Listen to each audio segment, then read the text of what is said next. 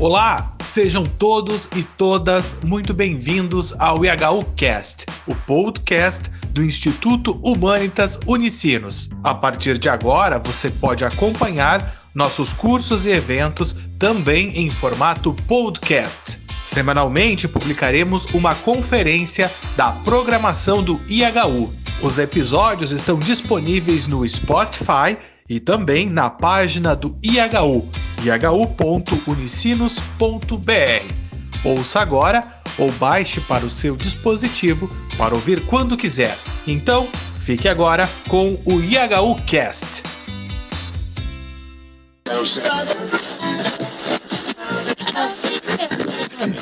Bom dia a todos vocês. É um grande prazer estar aqui de novo na República Rio Grandense, sempre com muita alegria que venho para cá. Os meus amigos aqui sabem disso.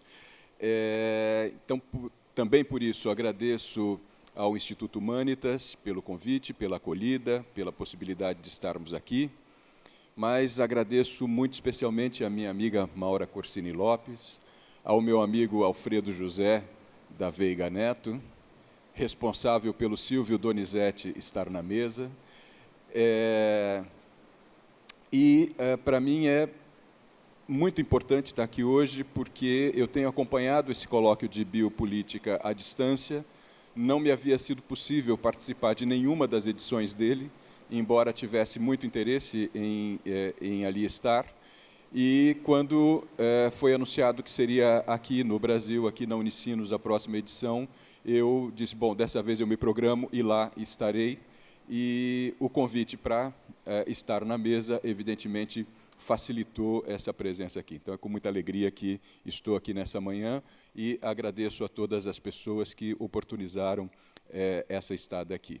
E agradeço também, muito especialmente, a todos vocês que estão aqui e a cada um de vocês que estão aqui nessa manhã chuvosa. É, eu e Marco brincávamos por esses dias que na quinta-feira estaríamos os dois aqui falando um com o outro, é, e Ana Maria logo disse: Não, mas eu estarei também. Falei: Bom, então seremos três, pelo menos, né? E aí é com muita surpresa e com muita alegria que a gente vê tanta gente animada ainda aqui nessa manhã chuvosa, depois de três dias intensos, extensos, com tanta coisa é, interessante acontecendo entre nós. Né? Obrigado, sinceramente, pela presença de vocês. É, e espero que vocês não se decepcionem de terem ficado até esse momento aqui. É, Bom, antes de iniciar a minha eh, apresentação, eu queria pedir licença a vocês para duas propagandas. A primeira que está projetada aí, é, por iniciativa do Alexandre Filordi, que precisou é, sair ontem, é, nós organizamos um livro que nós gostaríamos muito que estivesse sendo apresentado e lançado aqui nesse evento. E, infelizmente, não foi possível. Uh, Alexandre tomou a iniciativa de propor que a gente uh, organizasse uma publicação sobre vigiar e punir, né, já que são 40 anos da publicação desse livro emblemático, e que a gente pudesse pensar diferentes uh, implicações eh, da obra 40 anos depois.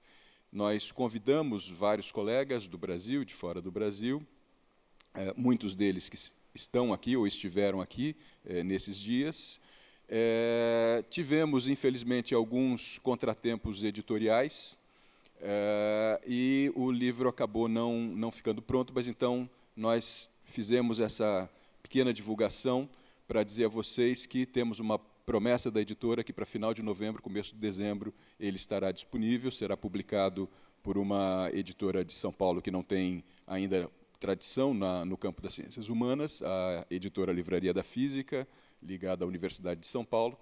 E é, não deixa de ser interessante também que uma obra dedicada a dialogar com vigiar e punir seja publicada por uma editora Livraria da Física. É, mas a gente é, fez algum destaque, o livro está organizado em três partes, nós queríamos colocar num único slide para poder pelo menos anunciar para vocês a estrutura dele, e aí não caberia colocar os títulos de todos os capítulos, então nós destacamos cada uma das três partes e o, os nomes dos autores dos capítulos é, que participam da publicação. Isso está projetado então para vocês poderem ter uma ideia é, do, que, do que será a, a, obra quando estiver finalmente impressa. Né? Está agora já em processo de, de impressão. É, e a segunda, segunda propaganda que eu gostaria de fazer é menos comercial do que essa, mas é, eu não sei se vocês têm acompanhado pelas redes sociais, mas no interior de São Paulo, na cidade de Sorocaba, agora recentemente, tivemos um fato é, muito interessante. Um professor de filosofia na escola realizou um trabalho sobre vigiar e punir com os alunos, é, um trabalho bastante interessante numa escola de ensino médio, que redundou ah, numa exposição e numa série de atividades que uh, ali foram feitas. E um dos trabalhos que foram expostos foi um pôster realizado por alguns alunos que fazia uma crítica à, à polícia militar, eh, especialmente ao, a, ao, batalhão de elite da polícia militar em São Paulo, que se chama Ronda, eh, Ronda, desculpe, Rota, eh, que são as rondas ostensivas Tobias de Aguiar, a Rota, e e a polícia é, visitou a exposição, viu o pôster e se sentiu absolutamente ofendida com a crítica que se fazia à polícia militar. Bom, até aí tudo bem, é um direito da polícia se sentir ofendida com críticas, né? nós também nos ofendemos com críticas que não são feitas, mas o problema é que a polícia iniciou uma ação intimidatória contra o professor, os estudantes, a direção da escola e a própria escola, exigindo retratação da escola, e a escola se recusou a se retratar, é, apoiou a iniciativa do professor, o trabalho dos alunos, e a escola tem sido, então, rondada ostensivamente pela rota. Né? E há todo um movimento nas redes sociais, e ah, antes de viajar para cá, um colega lá da Universidade de é, Universidade Federal de São Carlos, que tem um campus em Sorocaba, é, entrou em contato comigo e pediu que comentasse isso aqui com vocês e que se vocês tiverem condições pelas redes sociais de se manifestar, isso seria bastante é, interessante. Né? Então, como estamos num evento em que um dos, uh, dos nossos diálogos fundamentais se faz com Foucault, é, seria bastante interessante se a gente puder ter aí alguns comentários em relação a isso, uh, até para debater, portanto, a atualidade de vigiar e punir nas críticas que uh, esse livro continua é, sendo capaz de produzir. Bom, feitas essas duas considerações, feitos todos os agradecimentos, vamos passar ao que interessa, aquilo que nos traz aqui hoje. É, e é, eu tenho que dizer a vocês que ah, não combinei com o Marco Antônio, mas aquilo que eu preparei para falar para vocês está muito próximo daquilo que Marco acabou de apresentar certamente com muito mais competência do que eu, mas vocês verão que, de algum modo, aquilo que eu vou eh, comentar com vocês está muito próximo das observações feitas pelo Marco, por perspectivas um pouco distintas, talvez, mas eh, de, uma, de uma forma muito próxima. Né? Então, foi uma grata surpresa para mim ouvir a comunicação do Marco Antônio agora e por tudo aquilo que ela nos abre de possibilidade de diálogo. É, tenho que dizer para vocês que o plano de imanência a partir do qual eu leio Foucault, penso com Foucault, dialogo com Foucault e com outros autores, é o plano de imanência da educação, ou tento compreender a educação como um plano de imanência, como um lugar a partir do qual é possível pensar, embora nem sempre seja possível pensar em educação. Né? Mas, é, então, é nessa direção que eu vou é, tentar trabalhar o tema que me foi é, colocado da subjetivação ou das novas formas de subjetividade na biopolítica, pensando isso a partir da educação, o que me traz, então, para muito perto do Marco Antônio. E, e, eu também organizei essa, essa apresentação em três momentos. Vou começar com alguma exploração conceitual em torno das relações entre sujeito e poder em Foucault, é, para, com isso, tentar levantar alguns elementos para entendermos processos biopolíticos de subjetivação, essa parte talvez seja um pouco chata, desculpem, mas as outras serão piores, não tem muito jeito.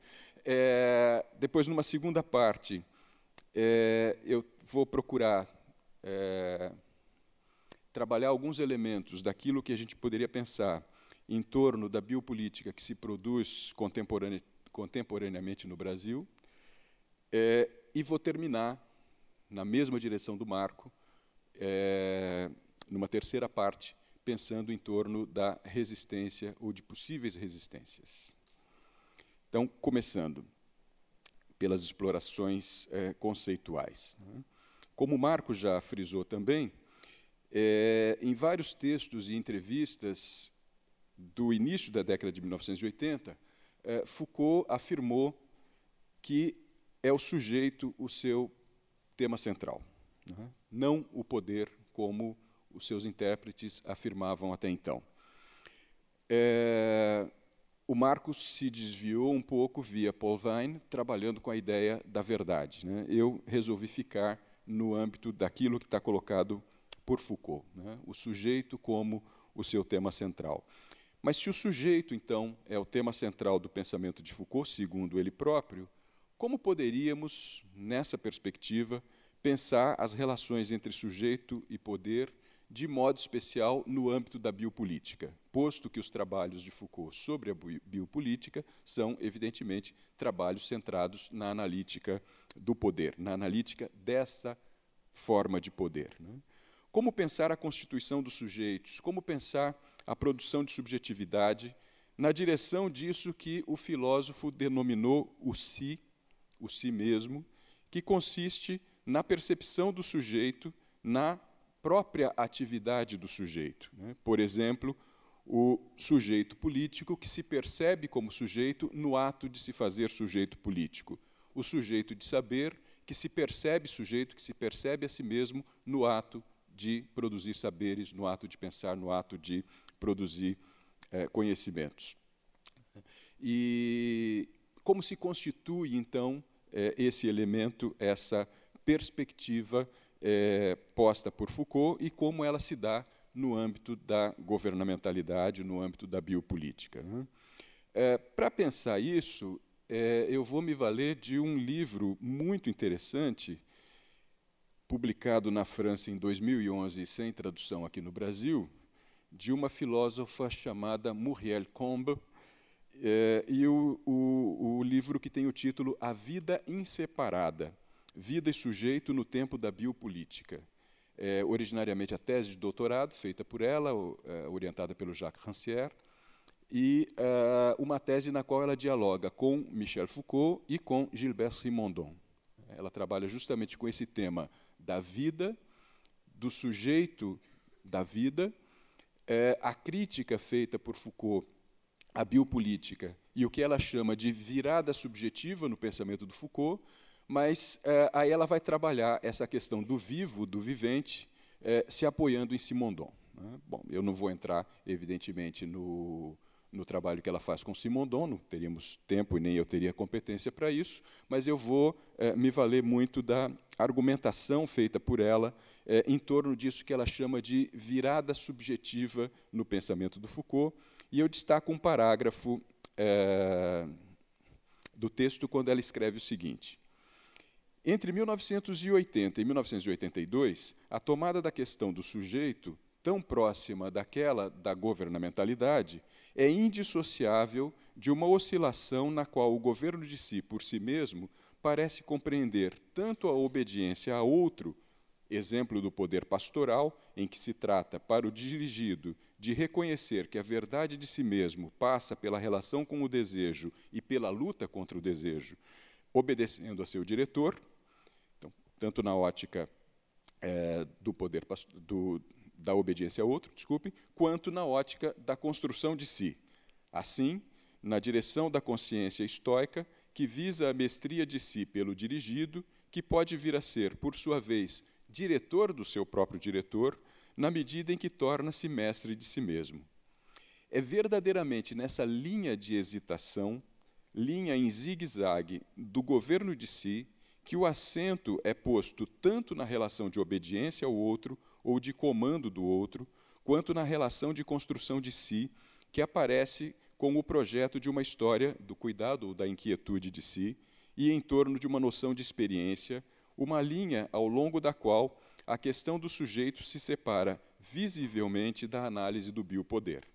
Ao orientar o problema do sujeito pelo lado da governamentalidade, depois pelas técnicas de si, a análise finalmente se separa da problemática do biopoder.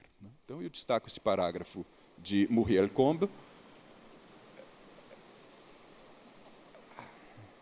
destaco esse parágrafo justamente porque é, ela vai mostrar essa, isso que ela chama de uma virada subjetiva no pensamento de Foucault, é, virada que se faz porque, em princípio, Foucault está pensando a questão do sujeito como efeito do poder nos jogos biopolíticos e, em seguida, cada vez mais, ele vai demarcando essa importância da constituição do próprio sujeito. Isso que a Muriel Combe denomina, então, que me pareceu muito interessante, uma linha de hesitação. Parece haver, num determinado momento da produção do Foucault, essa hesitação entre os dois campos. Né? Primeiro, ele está muito compreendido na análise do poder, depois, nos textos, nos textos finais, muito centrado na questão do sujeito, mas há uma transição em que parece haver uma certa hesitação do Foucault entre os, os dois campos. Né? A partir dessa constatação, feita no parágrafo que eu citei, Combe passa a falar da constituição do que ela denomina um sujeito ético no Foucault. Né? Para essa problemática que é a nossa aqui nessa mesa, porém, eu vou é, permanecer muito mais nessa linha de hesitação para tentar é, pensar um pouco os elementos de uma subjetivação no âmbito da biopolítica.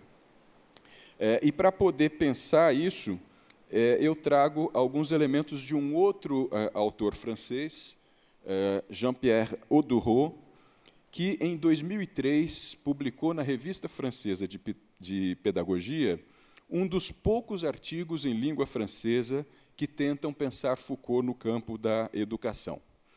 É, a literatura em língua francesa sobre educação, pensando com Foucault, é muito estreita, é muito curta, são pouquíssimos textos. Um deles é esse texto de Jean-Pierre Rodureau. E o título do texto é Assujeitamento e Subjetivação dois pontos, reflexões sobre o uso de Foucault em educação. E o autor comenta justamente que, é, em língua inglesa, na produção de língua inglesa, há uma profusão de artigos pensando Foucault no campo da educação. Ele não conhece a produção é, em língua portuguesa, especialmente a produção brasileira. Certamente, se conhecesse, ele se surpreenderia, assim como ele se surpreendeu a ver a produção em língua inglesa. E ele comenta justamente isso, que em língua francesa a produção é é minúscula, é uma nanoprodução Foucaultiana no campo da educação. Né? É, mas eu estou me referindo a esse artigo, não vou discutir o, o artigo em si, mas estou me referindo a ele por conta dessa dupla perspectiva que ele coloca, e que a gente não pode, evidentemente, ler de modo estanque, mas que parece interessante para pensarmos essa linha de hesitação ou essa linha zigue-zague é, comentada pela outra autora. Né? Porque nós podemos pensar os processos de subjetivação em Foucault na direção de um assujeitamento, é, na direção da produção do sujeito pelas relações de poder, ou podemos pensar o sujeito como um efeito das relações de poder e, com isso, afirmar que somos todos assujeitados. Mas nós também podemos ver em Foucault, e aí o Odurro opta pelo pela palavra subjetivação, como uma constituição do sujeito como si mesmo, tomando esse si como o alvo de todas as técnicas, como diz Foucault, é, se constituindo também nas relações de poder. Porque quando Foucault fala da constituição de si mesmo, essa constituição de si mesmo só se faz também no âmbito das próprias relações de poder. É? E me parece que para pensar os processos de produção de subjetividade no âmbito da biopolítica, a gente deveria ficar nessa hesitação ou nesse zigue-zague entre um assujeitamento e uma subjetivação, para usar os termos propostos pelo Jean-Pierre Rodureau. Não podemos pensar a subjetividade na biopolítica como simples assujeitamento, ainda que ela tenha boas doses de assujeitamento, é, mas, ainda que seja a sujeitamento, há também processos de subjetivação, há processos de governo de si mesmo, é, enquanto se é governado pelos outros. Né? Essa, essa tensão permanece, essa tensão é, é, me parece extremamente interessante para pensar é, como se produz subjetividade no âmbito da biopolítica. Né?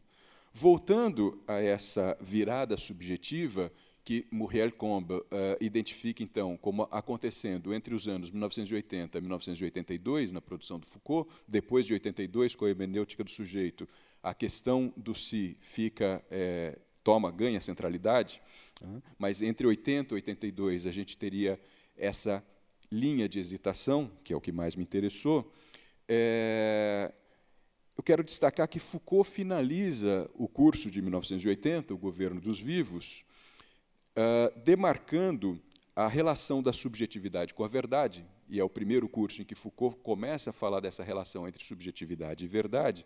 Ele termina a aula de 26 de março de 1980, justamente com três observações que eu tento resumir aqui. Uh, primeiro, que na subjetivação cristã, bom, o curso trata basicamente do cristianismo, né, é um curso que está muito centrado na questão do cristianismo, ainda que Foucault o inicie com mais uma leitura do Édipo Rei, né, das várias que ele fez ao longo da, da sua trajetória, mas ah, o centro do curso, o cerne das lições de Foucault nesse curso é o cristianismo, o cristianismo, o primeiro cristianismo, o cristianismo primitivo, a leitura que ele faz dos padres da Igreja para compreender é, essa construção. Né? Então, a primeira observação que faz Foucault, finalizando a trajetória do curso, é a seguinte: na subjetivação cristã, trata-se de orientar a veridicção para uma renúncia a si, na contramão da perfeição que era buscada, por exemplo, pelos estoicos. É essa renúncia à perfeição que torna possível o cristianismo como uma religião de salvação. primeira observação. Segunda, o cristianismo impõe uma necessidade de falar a verdade sobre si mesmo através das mais diferentes técnicas, e o Foucault estuda detidamente cada uma delas, né, o batismo, a penitência, a exomologese, a exagorese, é, e a, a, lógica toda do cristianismo, então, se, construi, se constrói em torno dessas várias técnicas de si. Né? E aí comenta Foucault, já não é Édipo, ou Édipo rei, ou Édipo tirano, que precisa descobrir a verdade de si. É qualquer um de nós, e somos todos nós, que temos que descobrir a nossa verdade, mas mais do que descobrir a nossa verdade, confessar a nossa verdade, dizê-la publicamente, dizer para o diretor de consciência. Uh, e é aí nessa busca da verdade interior que cada cristão tem dentro de si e no tornar pública essa verdade, isso que Foucault vai chamar de veridicção, que se dá o processo de constituição do sujeito. Né?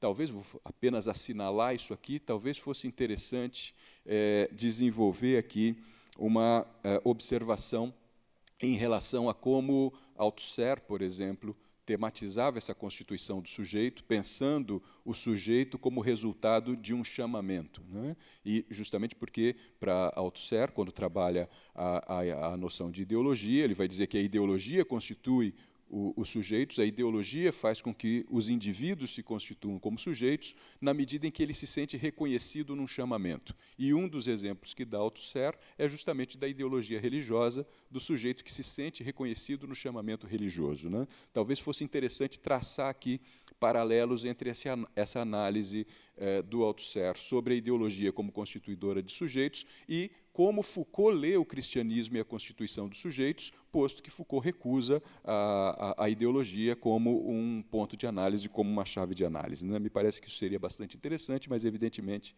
não temos tempo nem condições de desenvolver isso aqui. Né? Uh, e o terceiro ponto, que é destacado por Foucault, como fechamento do curso de 1980, é que essa relação entre subjetividade e verdade, entre o sujeito e a explicitação pela fala da verdade de si implica necessariamente em um poder. Né? E aí me interessa especialmente essa terceira observação do Foucault, na qual ele relaciona ah, o dizer a verdade de si com um jogo de poder. E eu cito ah, as frases finais de Foucault nesse curso de 1980, quando ele diz o seguinte: essa institucionalização das relações verdade-subjetividade, pela obrigação de dizer a verdade sobre si, essa organização desse vínculo não pode ser concebida sem a existência e o funcionamento de uma forma de poder que, é claro, eu não quis desenvolver esse ano no curso. E linhas adiante. O cristão tem a verdade no fundo de si mesmo e é atrelado a esse segredo profundo, ele está infinitamente debruçado sobre si e infinitamente obrigado ao outro uh, o tesouro que é o seu trabalho, seu pensamento, sua atenção, sua consciência, seu discurso, não param de extrair deles. É com isso que mostra que a discursivização da sua própria verdade não é simplesmente uma obrigação essencial, é uma das formas primeiras da nossa obediência. E Foucault conclui o curso dizendo isso. Né? É uma das formas primeiras da nossa obediência. Depois ele só diz muito obrigado. Né? É, e é isso que eu queria marcar. Né? Nessa lógica da análise que faz é, Foucault do cristianismo e dos esforços de subjetivação, de produção de subjetividade no cristianismo, essa produção do sujeito sobre si mesmo, ou essa produção de si mesmo como sujeito, é, se faz é, no âmbito de uma relação de obediência a outrem. Sempre, necessariamente. Nós nos fazemos sujeitos quando obedecemos a outrem. Essa é a lógica central do cristianismo. E o que nós vemos, então, ao longo do curso, justamente, é Foucault remeter a subjetivação cristã ao poder pastoral, esse poder que ele disse que ele optou nesse ano de 1980 por não examinar, porque ele já havia examinado em cursos anteriores, é justamente aquele poder que ele chamou de poder pastoral, a esse jogo de direção de consciência que implica justamente no exercício de cada um falar de si, buscar a verdade no seu interior e comunicar essa, uh, essa verdade ao seu diretor de consciência. Alguém se constitui sujeito na medida em que fala a sua verdade, mas falar a sua verdade é sempre um ato de obediência. Falar a sua verdade não é um ato de autonomia. Falar a verdade é um ato de obediência. É o poder que subjetiva, assujeitando, se a gente quiser trabalhar com as duas categorias propostas pelo Jean-Pierre Rodurot. Né? institui-se é, aquilo que Foucault denomina um governo de si pela verdade. E nós não podemos nos esquecer né, de que, ao analisar a biopolítica, Foucault afirma que ela é uma forma de reativação do poder pastoral. De modo que, me parece que, se nós queremos pensar a subjetividade ou o processo de produção subjetiva no campo da biopolítica, nós deveríamos ter em mente que essa produção passa necessariamente por uma afirmação de si mesmo no ato de ser conduzido. Então, no âmbito da biopolítica, a gente teria essa produção ah, na, também na relação eh, de obediência. Nessa relação de obediência que Foucault identifica nos primeiros cristãos, nos primeiros textos cristãos, como instaurador de um poder pastoral, poder pastoral que de outros modos vai ser reativado é, modernamente pela biopolítica, mas também operando esse processo de subjetivação no âmbito, ah, no âmbito dessa relação de mando e obediência, sobretudo no âmbito dessa relação de obediência que implica na verdade de cada um de nós. Bom, passo então para um, um segundo momento, é, é, como eu disse a vocês, tentando pensar um pouco uma biopolítica made in Brazil. É, e eu tenho tentado explorar um pouco a ideia, os colegas aqui da, da Unicinos sabem disso, e especialmente em algumas bancas eu tenho, é, que eu tenho participado aqui, eu tenho reafirmado isso. Uh, eu tenho tentado explorar um pouco a ideia, e não tem passado de tentativa, não tenho nada muito sólido a esse respeito, mas uh, tentado explorar a, a leitura do que se produz em termos políticos no Brasil nas últimas décadas, é, em torno do que eu, muito arriscadamente, tenho procurado chamar de uma governamentalidade democrática. Bom, vou ter que me repetir aqui é, em relação a algumas coisas. Basicamente, eu publiquei dois textos sobre isso, um a convite do meu querido Alfredo José, é, num dossiê sobre biopolítica, em que eu me detive sobre a a legislação sobre ensino de filosofia no Brasil uh, e os meandros de aprovação da obrigatoriedade da filosofia como disciplina no ensino médio, tentando fazer essa leitura, compreendendo uh, por que, que no Brasil hoje se ensina filosofia obrigatoriamente nas três séries do ensino médio de toda a escola uh, do território nacional, não apenas na República Rio Grandense, mas na República Brasileira toda. Tentando entender isso dentro desse jogo que eu optei por chamar de governamentalidade democrática. Né? E depois, eh, um outro estudo que eu fiz, eh, também muito superficialmente, sem, sem tempo e sem competência para fazê-lo de forma aprofundada, então são apenas eh, ideias que eu lanço para vocês. uma leitura que eu fiz por conta de um trabalho específico também em torno da, das políticas de educação infantil no Brasil, e me surpreendeu muito quando eu descobri, é, lendo essas, uh, alguns documentos de política educacional brasileira recentes, que crianças, bebês de colo são tratados como cidadãos, né? os bebês são cidadãos, né? são cidadãos de direito pela legislação brasileira, o que para mim foi um assombro. Né? É, e aí eu trabalhei isso um pouco num evento que a gente teve em Uberlândia, anos atrás, é, numa sequência que foi acontecendo, cujo livro foi publicado esse ano, né, e trabalhei então com essa ideia do pequeno cidadão. Né, o pequeno cidadão também como um efeito dessa eh, governamentalidade democrática em curso no Brasil. Então, umas poucas palavras. Né?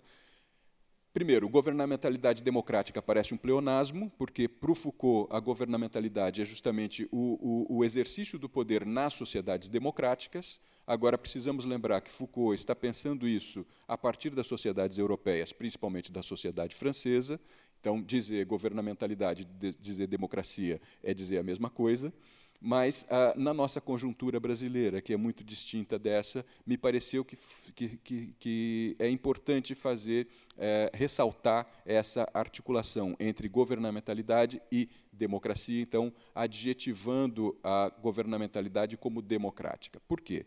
Porque nós vivemos, todos nós sabemos disso, é, duas décadas e meia um regime ditatorial, um regime de exceção, e a partir de meados da década de 80, quando a gente faz a transição democrática no Brasil, que vai se consolidar com a Constituição Federal de 1988, é, essa transição democrática e, sobretudo, a Constituição de 1988 elege como palavra-chave central a cidadania. É? Nós somos cidadãos, somos todos cidadãos. E é necessário que nós sejamos afirmados como cidadãos. É? é, por quê? Porque era absolutamente necessário, ou se considerava como absolutamente necessário naquele momento, construir uma democracia no Brasil. E parece que nesses últimos é, vinte é, e tantos anos, é, isso foi se consolidando. Esse ano a gente começa a ter surpresas no sentido de parecer que isso não está tão consolidado assim, né? porque, em que pese as críticas que a gente possa ter é, ao governo, é inegável que o governo, é, hoje é, em curso no Brasil, é um governo que foi legítima e democraticamente eleito.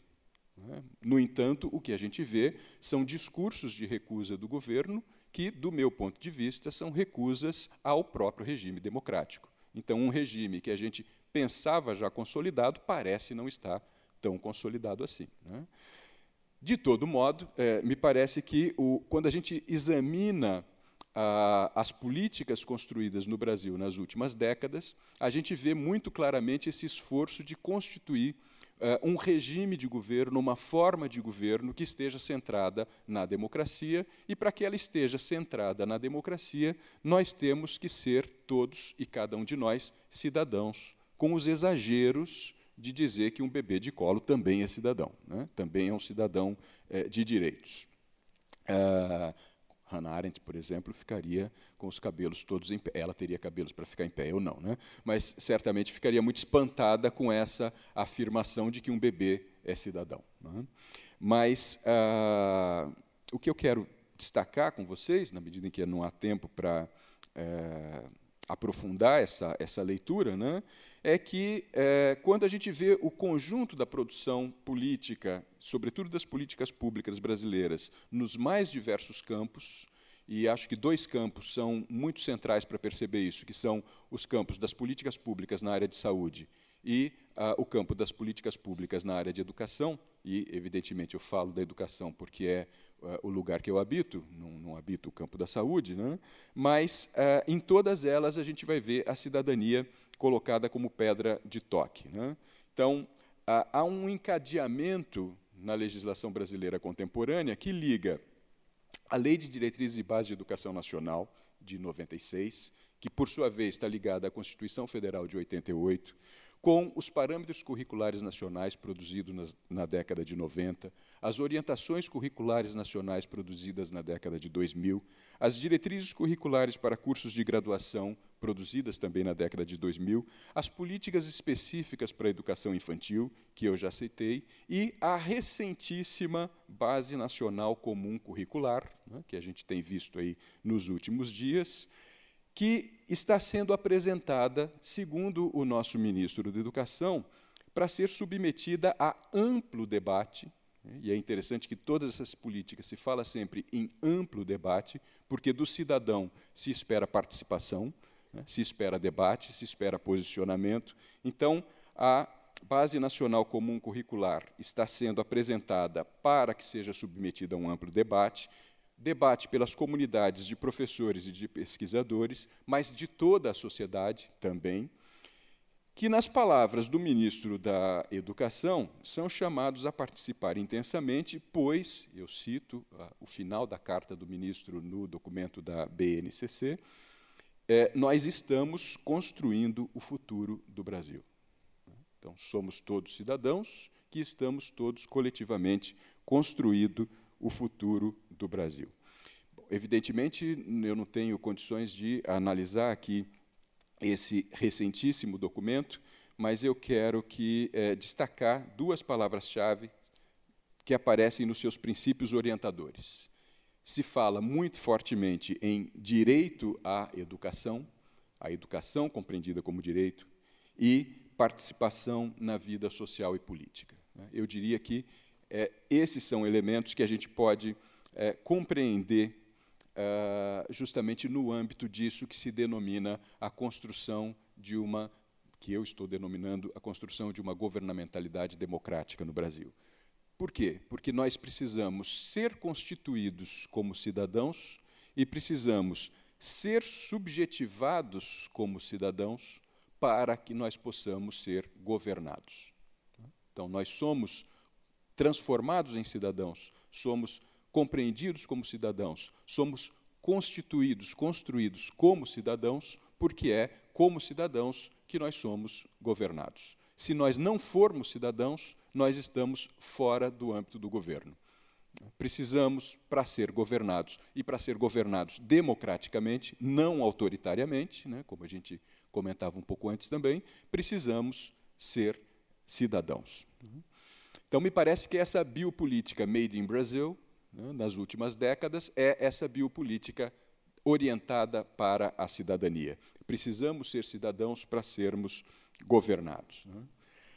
É, a questão, então, seria: como somos subjetivados por essa biopolítica? Como somos é, constituídos enquanto sujeitos nesse jogo biopolítico que se apresenta no Brasil? Ora, nós somos assujeitados a sermos cidadãos. Nós somos compulsoriamente subjetivados para obedecer aos princípios básicos de uma sociedade democrática. Porque, desde bebê, não há saída, eu sou um cidadão de direitos. É?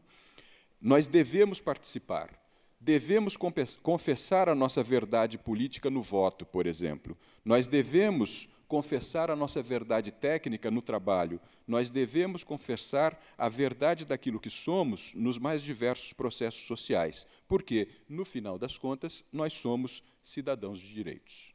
Então, talvez esse, pós, esse fosse também é, é, um, um, âmbito interessante para a gente avaliar é, ou analisar essa onda de conservadorismo que a gente vê pelo país afora. Né? Nós somos chamados a confessar a nossa verdade.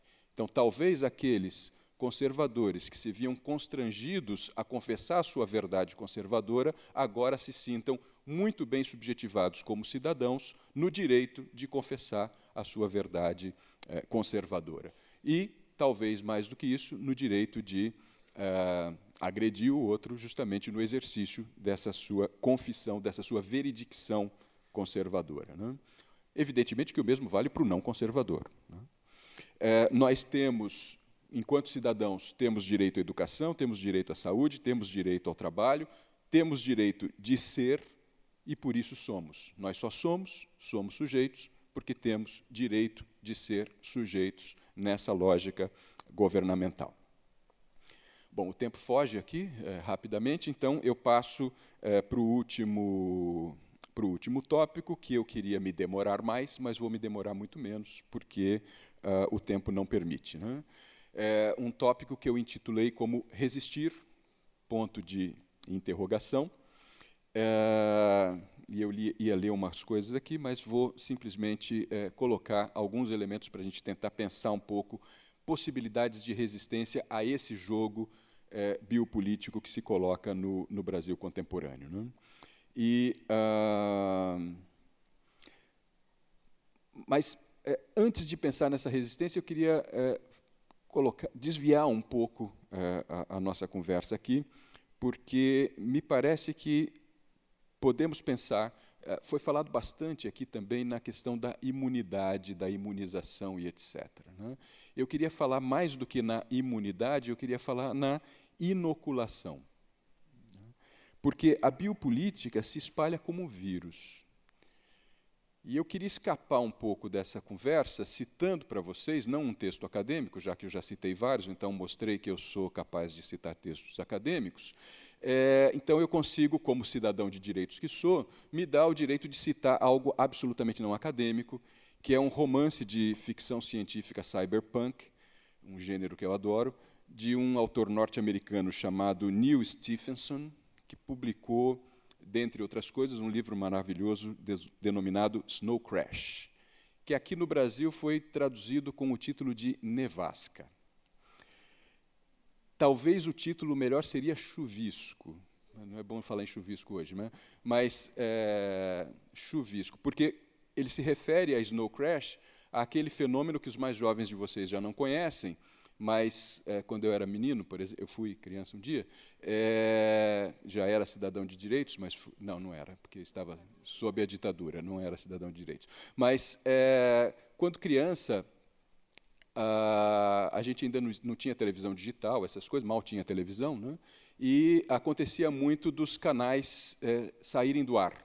E o que acontecia com a televisão é que ficava uma tela toda cheia de pontos brancos e pretos e fazendo tsh, assim maravilhosamente, né? parecia ovo na, na frigideira. É, e é isso que o Stephenson chama de snow crash, né? a, a, queda do sistema num computador ou numa rede de telecomunicações e que fica aquela tela que, evidentemente, para quem tem a experiência da nevasca, parece uma nevasca, como nós não temos, a gente chamava isso de chuvisco, né? quando era criança. Então, a televisão está chuviscando, né? não está não tá transmitindo. É, o, bom, hoje com a tecnologia, quando o canal sai do ar, fica uma tela azul, né, por exemplo, ou uma tela escura. Então a gente perdeu a experiência do chuvisco ou a experiência da nevasca. Bom, mas eu estou citando esse livro porque ele coloca uma tese interessantíssima, é, que é, já na antiguidade da humanidade é, se desenvolveu um vírus, um vírus denominado Asherah, que se transmite pelo contato físico, pela troca de fluidos físicos, de fluidos corporais, mas se transmite também pelos códigos verbais, se transmite também pela linguagem. Um vírus que se transmite pela linguagem. E um vírus antiquíssimo que, portanto, está arraigado nos cérebros de todos nós. Muitas vezes adormecido nos nossos cérebros, mas que há determinadas situações que fazem com que esse vírus desperte é, e nos subjetive. É por isso que eu estou falando do romance do Stephenson. Né? É, esse vírus nos constitui enquanto sujeitos, e é esse vírus que nos constitui enquanto sujeitos que nos faz sermos obedientes, por exemplo, a determinadas religiões. Né? E aí todo o jogo do, do romance é justamente porque há um garoto hacker que vai trabalhar na, na perspectiva de tentar é, desvincular é, esse vírus. Né? E é nessa dimensão, então, que eu quero pensar a possibilidade de resistência.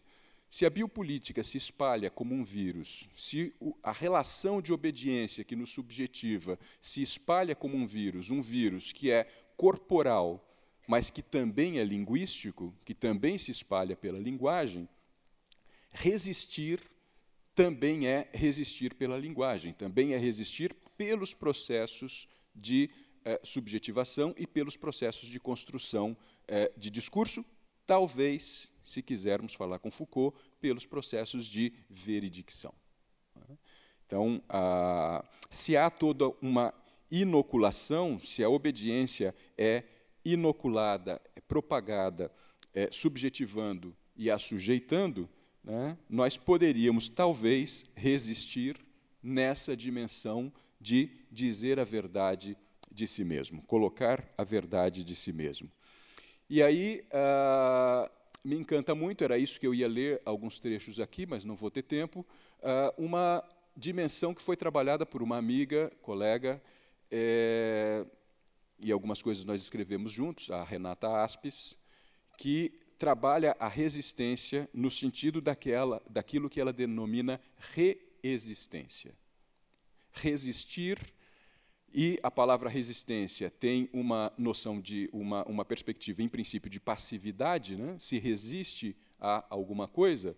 E a gente fala em resistência justamente porque, na formulação Foucaultiana, sempre que há poder, há resistência, há poder e há resistência ao poder, há poder e há contrapoder, há poder e há outro poder que resiste. Né?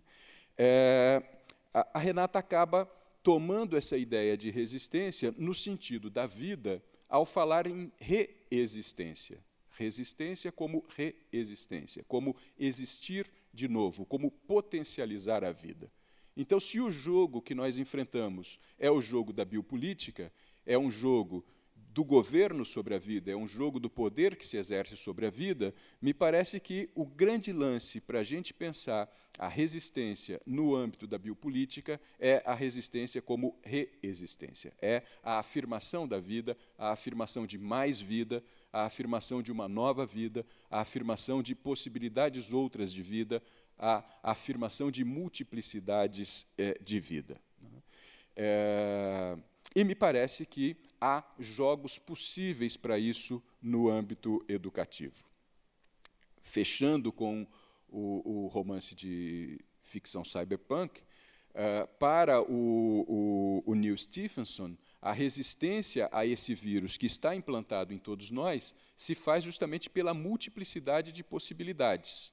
Né? Ele coloca que é justamente a profusão de línguas no mundo que complica a propagação do vírus. Quanto mais línguas distintas nós tivermos, quanto mais linguagens distintas nós tivermos, e quanto mais nós fizermos proliferar as linguagens, proliferar aquilo que o Deleuze e o Guattari, por exemplo, chamam de línguas menores, é, quanto mais as línguas forem diversas, quanto mais as línguas forem múltiplas, menos controle o, o vírus consegue exercer sobre nós. Portanto, o jogo político seria justamente o jogo de promover essa reexistência, essa afirmação da vida, essa afirmação de mais vida, na direção de, ah, da possibilidade de produzir multiplicidade, de produzir diferença. Quanto mais diferença tivermos, mais possibilidade de sair do controle, de escapar ao controle. Né? E aí eu finalizo, posto que o meio-dia se aproxima, é, com um poema rapidíssimo, quatro versos de Paulo Leminski. A vida varia, o que valia menos passa a valer mais quando desvaria. Obrigado.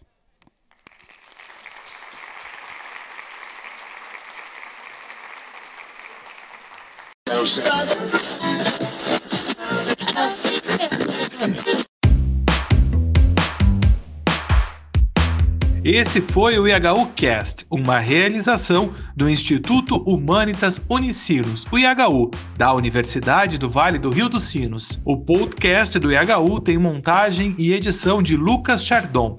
Abertura e encerramentos comigo, João Vitor Santos, e direção de Ricardo Machado. Acompanhe o IHU também nas redes sociais e nos siga no seu tocador de podcast para não perder os novos programas. Até mais!